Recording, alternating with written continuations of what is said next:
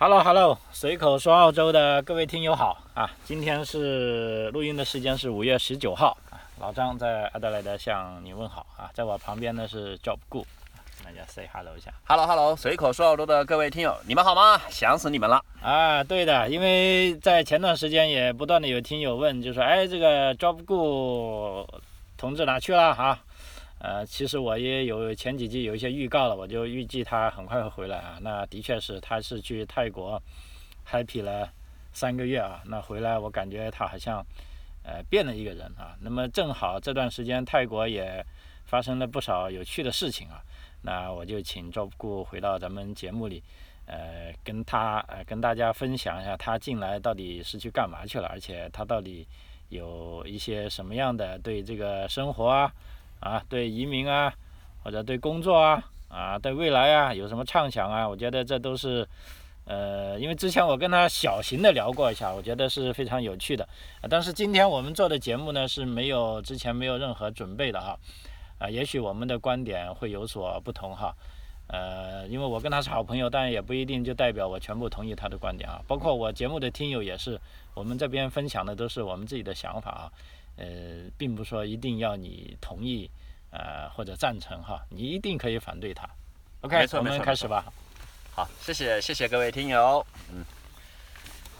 今天刚刚回来，呃，感谢老张又邀请我们，还居然有很多的听友还捣鼓我。啊、是的啊，这先介绍一下他的背景啊。现在的 Job Good 可是跟啊、这个往事有有点不同了哈，人家是具备啊、国际化视野了啊，去泰国潇洒了三个月，所以其实今天的主题大家看了，我们讲泰国观感。啊，因为泰国嘛，老实说，呃，在尤其是我们在受过在中国的教育，这个在我们定式思维里啊，你先想一下，你没去之前，你的泰国，你对泰国的感感感官是怎么样的？呃，这样吧，我觉得可以很轻松的讲一下。我其实前两天我就分享一下我个人的经历。我个人呢不不不仅仅是在泰国的经历，啊、也回到阿德以后对，跟我一个好朋友在他们家住了几天。嗯，嗯、的这个就是个人的一个谈话，对对对，非常简单，就是起始就是这样子的。嗯，呃，因为啊、我打断一下因为这个呢，我知道，其实也就是在我们呃移民过程中，大家受到一个很大的困扰的问题啊，尤其是长期来这里之后，你说短期刚来的，可能还为这个柴米油盐而发愁，但是到了长期呢，你会发现这个呃价值观跟认知啊。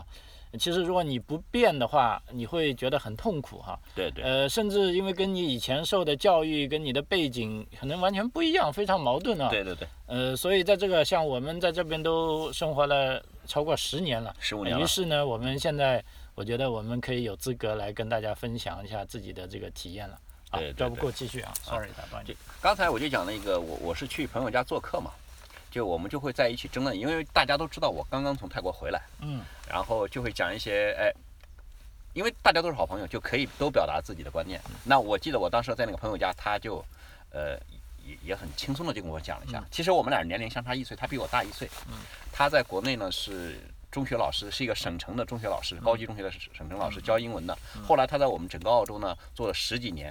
就是国家的那种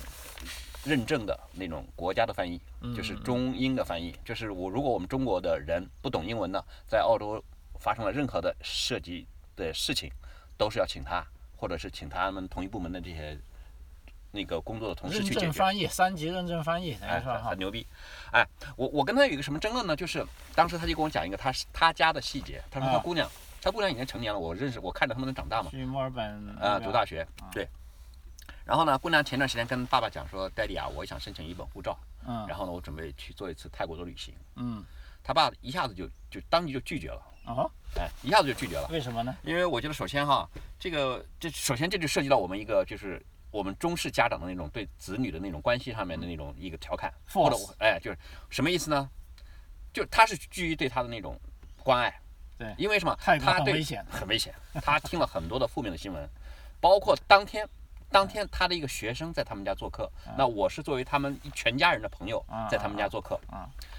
然后他那个学生马上也是来一句，他那个学生他也是因为对对这个老师很崇拜嘛，他在这边也做过很多年的老师，就是经常来他们家，就是跟他做做饭什么之类的，啊，就是分享一下。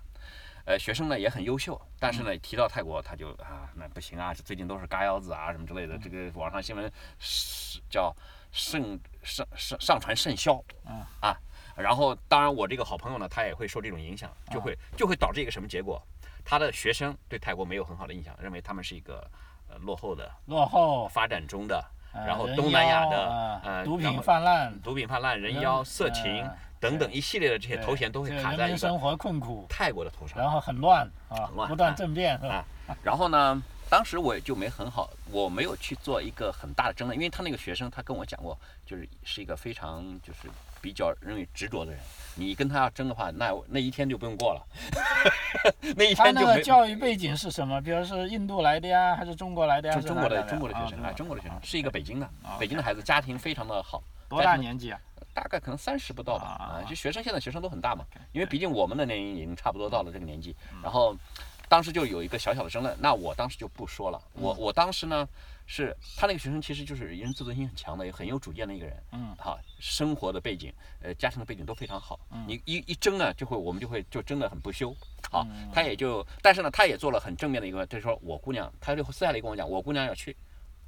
我要把她拒绝了。啊。我觉得这就是我们中国家长首先对孩子的那种绝对的主权，嗯，然后呢，这这其实这个观念啊，在这边我们现在就作为我跟老张肯定是认可，就是我们肯定会放弃这种观念了。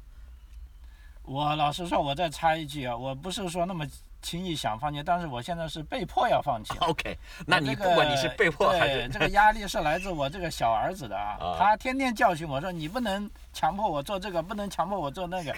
意思就是说他不学习，你也不能强迫他那。当然，这肯定哦，这对我们中国家长来说，那我都恨不得要拿起扫把来揍他。哎，你更不能揍他，你要揍他，直接你就挂了。我告诉你，所以我现在就慢慢的接受了，就是说，嗯所谓你说在新闻里看的强迫劳动，其实慢慢我理解了。对呀你的确是他作为一个独立的人，你不能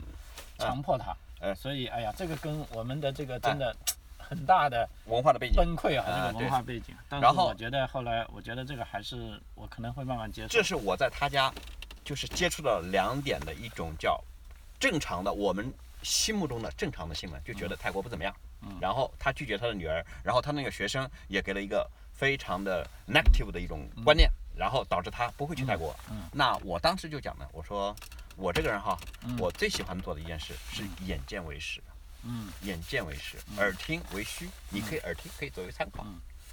啊、我说你如果没有调查，就没有发言权。当然，这个事情我们就戛就戛然而止在那里。嗯，就最后呢，等他的学生走完之后，然后晚上我们两个又在一起聊天的时候，我相当于对我这个朋友进行了一次洗脑。嗯那我就讲了我自己的经历。那我首先呢，讲一下我的经历，然后呢，我说我们再让我自己在那边的生活了三个月的经历，其实是四个月。我去年其实前半年有过一个月。所以我为什么现在请你来讲泰国呢？其实就是说，我知道你在那边至少住了那么长时间之后，对也许会更有发言权。因为为什么我以前不讲？老实说，我在来澳洲前我还去过两次哈，跟你一样次数，啊，去了所谓这个最这个世界闻名的旅游胜地，什么普吉岛、皮皮岛啊，对，还有 Bangkok，还有清迈哈，啊对。也就认为自己很了解泰国。No no no no。其实老实说，我因为作为一个游客嘛，哈嗯，呃，我谈不说不上了解。就如果一定要问我的感官，就觉得大家都很快乐，这都很宁静，嗯，大家都很平静，啊。那你已经得到了很多了，其实你已经得到很多了。嗯，你说那个当然政变我还没遇到，这个也不是说每个人都遇到了。对对。对对，就各种各样的其他，因为在以前这个。呃，中国的这个从那些官方媒体得到的那些消息，我倒是没感觉到哈。对，对，OK，继续。然后我我我就讲，首先我自己的观感哈。啊，我从那个曼谷的机场，我我这个印象特别的深刻，从机场下飞机以后通关，嗯。然后到我的酒店这一块，我当时的一个感觉，这一块以后我然后再加上一个，因为我到了一个地方住下来以后哈，嗯。我第二天我就会在我的酒店周边的所有的街道我晃一圈，晃一两个小时。我我因为你知道我每天吃完饭啊，或者吃饭之前我都会去走一圈嘛，走路啊，锻炼身体，这就是我个人的一个习惯。那就是说这样的一个时间段，差不多大概我落地泰国大概可能就十几个小时吧。嗯我我就马上意识到一个最重要的问题，一个嗯最最重要的问题。我到了泰国以后，我一点没觉得违和，嗯就是说我突然意识到，我在澳大利亚生活和我在泰国生活是一样的，嗯在制度上，就是他们通关的那种感受，那种他入入住酒店，然后我出来我看到他们民众生活的那种感觉，就是说一切都很自然哈，非就没有说让你感觉到你是来到一个完全不同的地方。没有，是不是完全没有说法哎，就可以说完全不同，但是呢，我我能从心理上又感觉到是一样的。一样的，就是哦我立刻意识到了他们的君主立宪和我们澳大利亚的这种联邦制，或者我们的这种联邦立，嗯就叫也也可以叫上下议上下议是呃众议院和那种参议院这种感觉啊，上院下院嗯跟我们是这套制度是一样的。这种一样制度表现出来是什么呢？首先，你要知道，你去一个地方，你如果说是看到荷枪实弹，你觉得是安全的话，那我只能告诉你，你要如果永远看不到警察，在我看来，这才是安全的地方。OK，我我是这么理解的，但别人可能会觉得，我看到警察，我心里的落底儿了，我落底了。如果踏实了。我请问你，如果那个地方没有社会治安的问题，要警察干什么呢？我就告诉你，我住在 T 恤咖里住了那么多年啊，嗯我们那边以前我刚住的时候，第一年还有个警察局，第二年的警察局就没了，嗯因为没案件，要他干嘛呢？我就那么简单，我澳大利亚就是这样子的。嗯哎，当然，回到我们这我谈的泰国，我立刻就感受到了。我当时看了那个，我我甚至就是有所谓的小区，其实是他们没有严格意义上的小区。嗯我看到那个一大早从那小区里出来的那种，跟我以前在上海生活时候那种看到那种俊男靓女一样的那种美女哈，走到他们门口，经过那个神龛的时候，那种敬虔的去去参拜，然后就是在上班的路上，他就会做一个参拜，然后再去上班。我当时啊，我就觉得，哎呀，然后如果说你要想找到警察，永远是在上下班最高峰的时候，交通稍微需要一点点的那种梳理的话，就能看到几个公务人员，就是所谓的警察人员，在路上嗯指挥一下最最最繁忙的路口，指挥一下小交交通。然后呢，因为我当时赶我我因为我当时我记得我在国内生活那很多年十几年时间，我是在上海最繁华的城市哈，上海那几年是大发展时期，就是轨道交通从一号线到最后的十几条线、二十条线，嗯那时候一直在建，我实在是对那个城市是我我都是有一种受不了的感觉。但是我这次去泰国，他们也在建，他他们建设那个过程哈，我能感受到那种市民的生活几乎是没有任何的影响的。那我们以前的影响那简直是太大了，那太大了。这个是没有影响的，就是说你怎么就会判断它是没有影响？没有影响是是它整个的它首路对它首先是很安静，然后啊它封的都是封的，然后呢，它每个多少小段它就有一个便民的通道，啊？它你的穿越，你的这些东西一点都不影响。就是说人是可以走，但车可能就走不了。然后你两边的，当然商业是有一点影响，比如说那边人不多了，你就商业没有，因为是 COVID 的呀。如果没有 COVID，它一点没有影响的。嗯，它没有，然后它很安静，这个就跟我在很多年前在悉尼感觉是一样的。我在悉尼那时候当年开会的时候，是吧？我每天经过那个那个到达林港附近有一个最最繁忙的地段哈，那儿在建一个高楼，我一直不知道。在开会的最后一天，我才发现，哎呀，哎呀，我说这是在建一个大楼呢，嗯，我一点没感觉。是吧？我每天去开会，经过那个地方有一个围栏拦起来，嗯，没我一点没感觉的。这个你要知道，这个跟我在悉尼的感觉，跟我们在澳大利亚的观感是一模一样的。一模一样。所以这个我很惊讶嗯。然后在那边也是，他们现在在建一些很多的 MRT 啊，或者什么 SRT 的什么，就是那种快速干线，嗯我感觉也是没有什么那么动静，然后他管理的特别好，这个就让我很惊讶了。诶，因为在我的印象中，泰国一直很落后，很土，然后人很懒，对，我我一下子这个，然后导致我一个什么结局呢？导致我的结局是第二天我立刻给我的父亲打电话，嗯我的父亲今年都八十多了，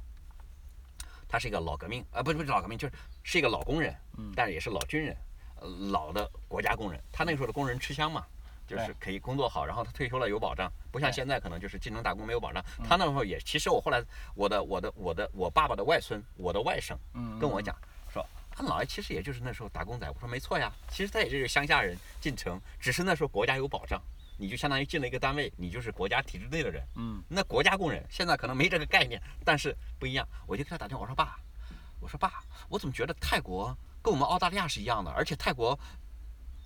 从里面看，我说比我们中国发达很多啊。嗯，他说是的呀，他居然很平静的跟我说，很是的。哎，我说爸，这个我跟我平时受的教育和我我认为我的文化比你高，然后我的见识也比你多，我说这个我怎么没有这种意识啊？他说，儿子，他说那时候那个泰国的一个退休的总理，就总理下退了以后，啊，去了联合国做秘书长，啊然后他说他跟我们中华人民共和国跟我们中国就是不对付，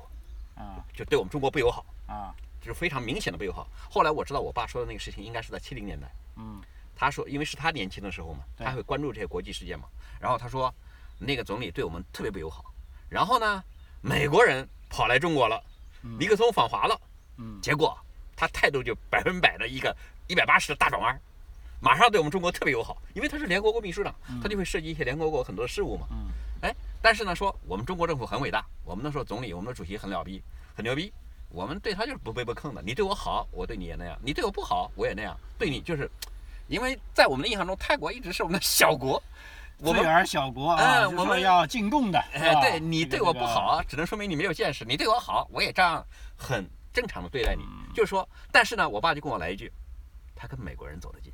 那嗯他当然好了 啊。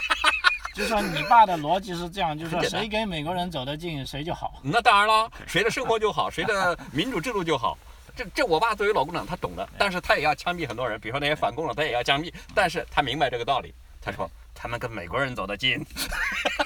我当时都笑了，我但是我不知道，我没有这个意识。思。也是挺有智慧的，因为在他那个年代，可能这个信息闭塞，他并不知道就官方不想让他知道的消息对。呀、他知道他但是他可以通过这个新闻通过这些表面的现象啊，他都来明白这些东西。洞察一些很本质的东西。，他知道你说只要跟我们打架了，那些共产主义者他也明白，生活跟我们一样。那这样，所以老年人还是很有 很有智慧，很有智慧。我当时就给他打电话，我说：“我说老爸，我说这个这个泰国完全出乎我的意料，嗯，特别发达。”他说：“没错儿，他说你说的没错儿，他知道。我早就知道了哈，只是我没告诉你哈。对，那你有没有指责一下他？你说为什么这个这种尝试你都不跟我讲？没有这这这种尝试他不涉及不到呀。我们只会在一起做一些争论，我们的这些制度、民主制度。他说你们年轻人，你们懂什么？他就会可能这样你也没有问他哈。啊，对这个问题我以前没有专门的问过，但这个地方我讲到这里，我就想跟你表明一个我当时的观感以后，嗯我做了一个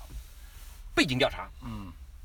什么背景调查？就是泰国这个这到底是怎么回事？因为我突然发现他他比我们好，这还得了？嗯，然后不，他是比你想象中的好。比我想象中的好，但实际上他实际上他的社会制度，他的他的呃民众的幸福指数，嗯你如果他的购买率，就是如果说你只谈工资，人家两千美金，你会觉得你五千块比人家高，你扯淡。你要看你的购买力，便宜哈哎，你拿那些钱去买那些东西，你生活到一个什么东西？如果说你下个海去旅个游，去去去去游个泳，你要十万八千里开个车，还每年你都感受不到，那你的生活品质比人家差了十万八千里，嗯，你明白吗？如果说人家吃了没有毒奶粉的东西，没有那种地沟油的东西，人家的东西都是天然的，那你比人家又差了十万八千里。嗯，但实际上人家就是这样。所以我我背景调查了一下，我学习这个泰国的近代史，我就是大概看了一下，拉玛王拉玛王朝，他们到现在是第十代国王。嗯，三百年前他们拉玛一世开始，到了四世五世的时候，他应该是跟我们大清国那时候是同期的，可能早期。嗯，他们的拉玛四世五世的国王就已经游历欧洲，游历欧洲，然后他把欧洲最先进的产业革命、鸦片战争之前的人家最好的东西已经引进到泰国了。人家的国王对民众的那种好，真的是让你无法想象的。而且他们是尊重私有产权的。你你你脑子里想一想，三百年之间，他们是一个一个王朝，没有战争。对。好，你肯定会跟我问我了，哎呀，一次一战、二战不都有吗？啊，我告诉你，人家一战是战胜国，他没有卷入这个战争，但是他是战胜国，因为什么？他跟英法站在了一起。对。然后他学习了很多先进的东西，我们这个可以后面讲。然后我就讲这个战争。然后二战的时候，他被日本是入侵过，但是他跟日本之间没有在一起互相仇杀，没有在一起打仗，他们只是死了几个人，就是进行了一个短兵相接。嗯然后就说你来吧，我土地你就拿去吧，是吧就？然后日本人就进来了，他们就进行了相当于叫合作。啊，当然，日本对外宣传的就是大东亚共荣，对。他们呢就是觉得啊，他们就是当时也是国内有一个叫相当于按照民族民族主义的媒体，就说泰国投降了。啊对投降，然后呢就是泰国它成立了一个相当于是亲日的那种啊合作的一个政权。啊但是这个政权没有合作多久，在一九四几年，就是说二战快要结束的时候，日本已经日落西山了。嗯。马上美国、呃、泰国的另一派就是亲美派，人家嗯上台了啊，又又上来了。上来之后，人家就是跟美国人合作，然后结果导致什么结果呢？二战结束，泰国人又是战胜国，但是战胜国在这一点哈，我可以很明白的告诉你，人家跟日本关系特别的好，人家没有侵犯日本，人家反而跟日本的关系特别好，这个让我是特别惊讶的。你要想，我现在再回到我那个三百年这个持续的过程，在三百年间，人家没有发生过战争，而国家的经济和民族的经济一直在持续稳定的发展，民生一直没有没有搞过，没有过仇杀，没有过鸦片战争，没有被屈辱，没有被奴隶，没有任何的那种富强的内斗。请问，你想一想，你如果你的一个家庭也是这样的话，你们凭什么不富有？嗯，请问你你你你认为你会你会贫穷吗？你试想想，在今天的中国才安定下来几十年，你过去我们中国人在过去三百年，我们是我们的历史和受教育的一直是我们受奴役，我们被欺凌，八国联军，然后又十几国干，然后干来干去，就从大清国到民国就没停没消停过，民国到他妈的国民党，这种国共之间又他妈干，干完了之后，共产党见证了以后又是三反五反，最后在文革。你请问我们中国什么时候消停过？你在过去的三百年时间，你从来没有消停过，嗯你没有进行过国家的建设，有目标、有计划的建设，而别人的泰国，人家是已经引进了什么东西？我告诉你，他引进了什么？他引进了西方的海关税制、嗯海关、移民法、移民法案这一系列的东西，然后教育，然后医疗保健，他都引进了。他从西方引，人家是国王指令，然后对民众有福。人家这套系统已经进了，而且人家是多年已经，人家多少年都没有变过的，就是我们国家几千年的传统，就是私有化，就是人家的土地是私有的，这个老百姓在这儿土地，不是说像我们国内我妈的那块地是生产队分的，给的，你那地跟你半毛钱没关系，党国说什么时候要收回去就收回去，是集体的，明白吗？你的宅基地也是，你是没有土地使用，你只有租借权，你是跟党国借了，党国说你可以上面建个房子。但是你只有有拥有房子，但土地不是你的，所以我只要把土地拿回来，你的房子一文不值。所以我强拆你，我认为我从来不对国内的强拆发表意见，因为我知道我们的宪法在那里，党国有权把你拿走，你不服，那只能说明你你愚蠢，那就要比大腿。如果你比大腿比不过人家，拳头抡不过人家，那么 OK，请请你你要搞清楚，依据法律、依据理论、依据现实，你都没有资格对那块土地说不。对，所以我从来不去发表意见。这就是人家三百年之间没有停止过发展。请问你说人家落后，你有什么资格说人家落后？我再跟你讲，我的朋友，我现场在那里，我看到了。我每天在那儿没事干，我就是拿着一张席子，面朝大海，春暖花开，看比基尼美女。然后，另外一件事，我就是坐在七幺幺门口，因为它遍地满大街的七幺幺，我坐在七幺幺门口看泰国人怎么日常的生活，我就在那儿傻看。有一天，就在我一转眼的时间，我进去可能买瓶那个饮料吧，买瓶啤酒的瞬间，还是怎么样子，导致什么呢？我出来，我的拐弯，我因为住在拐角嘛，嗯我看到一个出了一个小的车祸，妈妈带着个小孩的摩托车摔了，嗯结果当我回来看的时候，我回去，你想我进超市去买个几分钟的啤酒，一个饮料出来就几分钟吗？嗯他们的救援人员已经到了，而且救援是从两个方向，两个方向也是摩托车，哦他们的后面背着药箱，十字药箱，哦摩摩托车上两个人，两边两辆摩托车朝这个方向来，到了这个地方，把小孩子，小孩子我看也不哭不闹的，妈妈也没有什么反应，不不不就很正常，旁边也没什么混乱，人家就是帮小孩子包扎一下，然后弄一弄，给丢下了点药什么之类的，他弄完就走了，我不知道。他们内部有没有一套这种完整的 paperwork，就是记录啊，这儿发生了一个事故，然后我做了这些东西，我帮助你，但是没有，我没看到那个妈妈给钱，也没看到，而且事实上他们是没有的，人家这个就是这就是国家的一套制度，那儿倒了一个人，马上人来，这一套就是国家的就有这套体制来帮助你，帮你解决了。我当时一看到，我当时就心里面太惊呆了，嗯，这太牛逼了！你要知道，在我们中国摔倒个人，你连扶都不敢扶啊。哎，我们不谈中国的事，，OK，不谈不，OK，国事，你哦不要就。OK OK，Sorry，你说扶不敢扶呢，那也是你十年前的事情了，现在不知道怎么样了。对对对，政治问题。好，我我就知道政治问题，我也不想谈了，因为嗯，累了。呃，对对对，很累了，也也没意思，是吧 对？你谈了，待会儿还还把你的节目都给干掉了。OK，我当时一看到这个场景，我当时就特别的惊呆了，因为我知道那也是国家的公，就是医疗的，相当于他们是 ambulance 系统的人。嗯。但是人家这种小 case，怕直接过来就不需要啊，ambulance 也会呜呜的叫，也有因为人多呀，因为人多呀，他发生这种事情的概率是很正常的呀，明白吗？但是人家的制度是非常好的呀，嗯这这种概率虽然有，但是也没什么问题，它有一套非常好的那种完备的体系来来来解决这个问题，三百年的时间。就就就就可以这样子所以我觉得，如果你不真的在那里生活，嗯，你没有资格去发言。即便我在那儿四个月的生活，我只能说我只窥见了一般，我还没有看到全部。当然，有的人会，很多人生活了很久的人在那儿做了很多的报道，深入他们的乡下，就感觉那儿很穷。但是，就像我曾经去过印度两次一样，一般人的印象都会觉得印度穷又怎么怎么样。但我去了两次，我从来没有一点点的坏印象，我仍然觉得那里非常的好。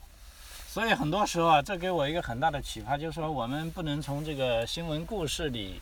呃，做出一些非常确定的判断啊。尤其是，呃，我觉得在澳洲啊，你看我来了十多年，就每天如果你看新闻，你都会看到民不聊生。这个物价飞涨啊，那里又有车祸，对啊，这边又有一些人贪污，那边又吸毒啊，就觉得杀人了，要要崩溃了哈。但是事实上，真正的人民生活，我觉得还是挺幸福的。那当然，这个是是真心话，要不我早就走了，是吧？对呀。而且很舒服啊，我也觉得正是因为新闻上这些，把这些破事情、烂事情都捅出来，让它曝光出来，然后让大家才能有个非常好的对这个丑恶的。事情在发生，你们要警惕。对呀，所以有时候我在想，是不是泰国也是这样？就是说，因为我为了跟你做这期节目，其实我也是做了一些作业的，就也看了一些新闻哈。嗯。呃，包括 CNN 的、ABC 的啊，还有其他西方呃通讯社对泰国，尤其是大选的报告啊，就觉得这次反对党又上台了，然后因为人民群众不满呐，是不是？如果你从这些报道来看，你觉得啊，泰国人好像很不幸福哈，因为他们的。呃，这个政府他们也不高兴，对呀，他们还要先翻他们政府，但这又印证了刚才你说的，其实泰国的普通人他们真的活得很 nice，非常非常的舒服，很舒服，嗯，对不对？这个我觉得是，其实他们还有很大的民族自豪感，很很大的一个启发，就是说你对一个东西的认识不能通过，你一定不要被局限，看新闻或者不能把你的认知局限在某一个是从新闻，因为新闻就是老是说。狗咬人不是新闻哈，人咬狗才是新闻。这个新闻一定是，它必须要出奇制胜，它要出奇制胜，要吸引眼球的。对，包括现在很多自媒体一样，因为我们做这个也从某种程度上也是，你也会看到很多这个自媒体的这种东西啊。就是说，你如果完全去相信它，那那其实也就那你就被他整个的误导了呀，不不客观了，嗯嗯，对不对？嗯，OK，继续你的分享。可以啊，可以。我就是我，我觉得其实我不知道我今天的我们那个时间安排怎么样哈。我其实讲想讲很多很多的东西。呃，我那我刚才讲到了三百年的发展的那种不间断的发展，对不对？嗯。我我再讲一个最简单的一个鉴宝，鉴宝，鉴宝制度。我其实我没有，因为为什么我再补充一下，这个老顾要讲鉴宝，因为他在澳大利亚呢也是从事这个健康行业的人士啊，所以他很容易拿这个跟澳大利亚相比。是不是？我觉得这样很好，来比一比才知道，因为不怕不识货啊，就怕货比货啊。来，你比一下。其实我因为到我目前为止哈，我一直非常注重个人的健康，而且我到了澳大利亚以后，从事这个就是养老健康这么多年的这种职业，包括中间有可能会涉及跟老张这块涉及一些游学、留学的东西，就是因为这些也是家长特别的，就很多想留移民的人，他特别关心的一些事情，对不对？然后我这次去去了泰国，我又把我自己在澳大利亚的这种。自己的经历，然后跟我泰国的那些朋友的经历比较了一下，嗯，那我就发现，我可以这么说，泰国的医保制度在目前哈，嗯，就我已知的范围之内，我认为比澳大利亚应该是更优的，嗯，更优的。尽管我在澳大利亚是非常好的，我认为澳大利亚在西方的世界，我可以明确的在我知道的跟美国的一些比较来说。肯定是优越美国的，嗯，跟欧洲来说，我们跟欧洲，我不知道比英国会怎么样，但是我们澳大利亚，我觉得是没得说的，这是没得说的，因为我自己在这个行当，我曾经在老张的行当里不止一次的说过，我曾经读过一些国内的禁书，我知道我们这边对待一个老人的照顾，对待一个残疾人的照顾，我告诉你，我们国家的最高领导人，曾经的领袖，神一样的人物，他受到的那种待遇，都不如我们普通一个老人受到待遇好。我可以明白，就我就这样，因为我在这个行当做了十几年，我在澳大利亚几乎没有做过其他更长时间的工作，只有这个工作我是做了最长时间的，我最有发言权，在养老院待过，在我现在做 dis 叫 disability support worker DSW 这个工作，我去很多的那种客户的家里，嗯，我是绝对有发言权的。就说政府为一个老人到底付出多少钱？就像刚才我们还开玩笑说，这个钱都花在养老。对呀。但是因为我花在这些身上，我心里边我特别的踏实，我相信我们的政府也特别踏实。因为什么？因为这些发在他的身上，也相当于发到了我的身上。以后我跟他也一样的。同等如果我到了，比如说那时候我老年痴呆，我大小便失禁，我或者 disability，或者我比如说心梗、脑梗这些所有的这些 trauma 什么东西的发生了，我会到受到同样的待遇，我一点都不担心我我会受到不同，而且我也不会担心我的经济会出现问题。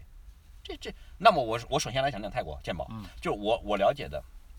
当年为什么我们中国我们华人会比如说比较喜欢的一个总理，就是因为有华裔血统的一个他姓家族，他能够上台，除了他是一个泰国的首富之外，嗯，他上台以后给泰国就是建立了完整的鉴宝体系。就现在泰国人不管哪一届政府如何反对，如何发动军事政变，他们上台这些都是保留的。他们的正面跟我们那种理解意义上的那种血流成河和我们那种呃杀光多少人那是完全不一样的。他们是不流血的呀。然后他们的鉴宝制度是什么概念？我告诉你，就是三十株去医院，你所有的钱都不用花了。三十株是一个什么概念？我们稍微有点费率知识的人知道，三十株相当于是五六块人民币，我们澳币是一块多一点，一澳元一点一点二、一点一、一点二、一点几的澳元，就一澳元，就是进了医院，你可以所有的病，你无论发生多大的病，全部都解决了呀。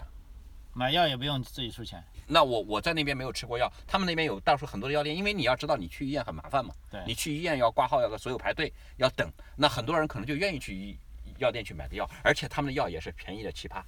也有处方药跟非处方药之分吗。有的他们一样那，处方药他没有处方也能买到吗？他们有很多的药都不，他们的处方就是说，他我在我看到了，他们的很多处方药是非常的 open 的，就是他可以买到很多的处方药。嗯。他们因为这种药店里边那些人就可以有有的就可以给他开，他就就不需要通过这种麻烦的程序。但是这些都是非常的毛毛雨啊，嗯，非常的毛毛雨就可以解决的。就是在你看来，可能很多死贵死贵的药，他们一纳入健保体系，他们的药简直都是完全平价的，不能。因为健保体系相当于就国家出钱嘛。对呀因为之前也有听友问我，不然你国家收了税，你干什么呢？说这些大公司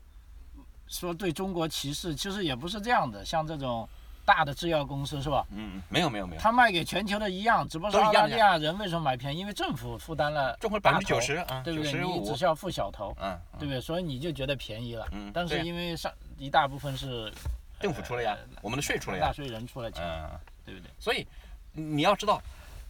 我就觉得是你一个如果说你自己是一个为明天天天为自己明天进医院而担心，有可能会破产、卖房子、全家归于贫穷的一个人，嗯，你生活在我如果说这样的一个制度之下，你有什么资格去笑话一个泰国人，认为他们懒、他们落后、他们蠢，或者他们觉得你们觉得他们很很傻？人家去医院是一分钱几乎都不要呀，嗯。人家随时你看我亲眼看到的那个事故，还有人家我的朋友跟我讲的去医院的一套治疗的体系，我立刻就明白了，他跟我们澳大利亚是一样的。嗯。但是人家不同的是，我们的澳大利亚现在因为我们的这个，因为现在的工党在上面，居然我上次跟我的朋友讲，哎呀，我他妈投错党了，我我下次马上要改自由党。我说我从来就没投过工党，工党从来都说话不算数的混蛋，而且他们是永远我我乱花钱忽悠你的选票。我说我从来不信他的话，就是说我们这边现在还要 gap，我们一个 gap 有时候还花个二三十块钱呢，三四十块钱，我们三十块钱就好多啊，对不对？但但我因为我们一般是不用钱的嘛。我现在我我在这边我也不用去医院，但是我即便去医院，我也都有 back billing，我我有我的 Medicare card，我不要钱的呀。没有，现在是这样，大部分就是说不要钱的诊所已经很少很少了呀以前是比较多的，但嗯由于现在所谓是物价飞涨嘛，那八斤的不够了嘛？对啊，政府发财政没有了。但是新的财政预算案呢，如果你看呢，就是说对，尤其是一些弱势群体啊，还是说老保证没有年人啊、嗯学生啊、未成年人啊，呃，保证给他们付。像你这种能赚钱的人，那不好意思，那你就要自己去付。我现在还去 back billing，我还是不要钱。我但是我从来不去医院，我偶尔去了只是要 certificate。OK，好，那个时间关系哈，那么今天这一集 Drop 顾给我们分享的泰国管干，的确是让我也有点呃震撼哈。那么由于时间关系，我们今天先到这里，然后我们再过几天呢，我们会再做一集啊。呃，如果大家以后还有兴趣的话，也可以在我节目里呃留言呢，我们会再找 Job Go，呃继续讨论这方面的话题啊，跟大家 say hello 一下。好的，好的，好，谢谢，谢谢，谢谢各位张考洲的朋友，我们下期再见吧。好，拜拜，拜拜谢谢您的收听。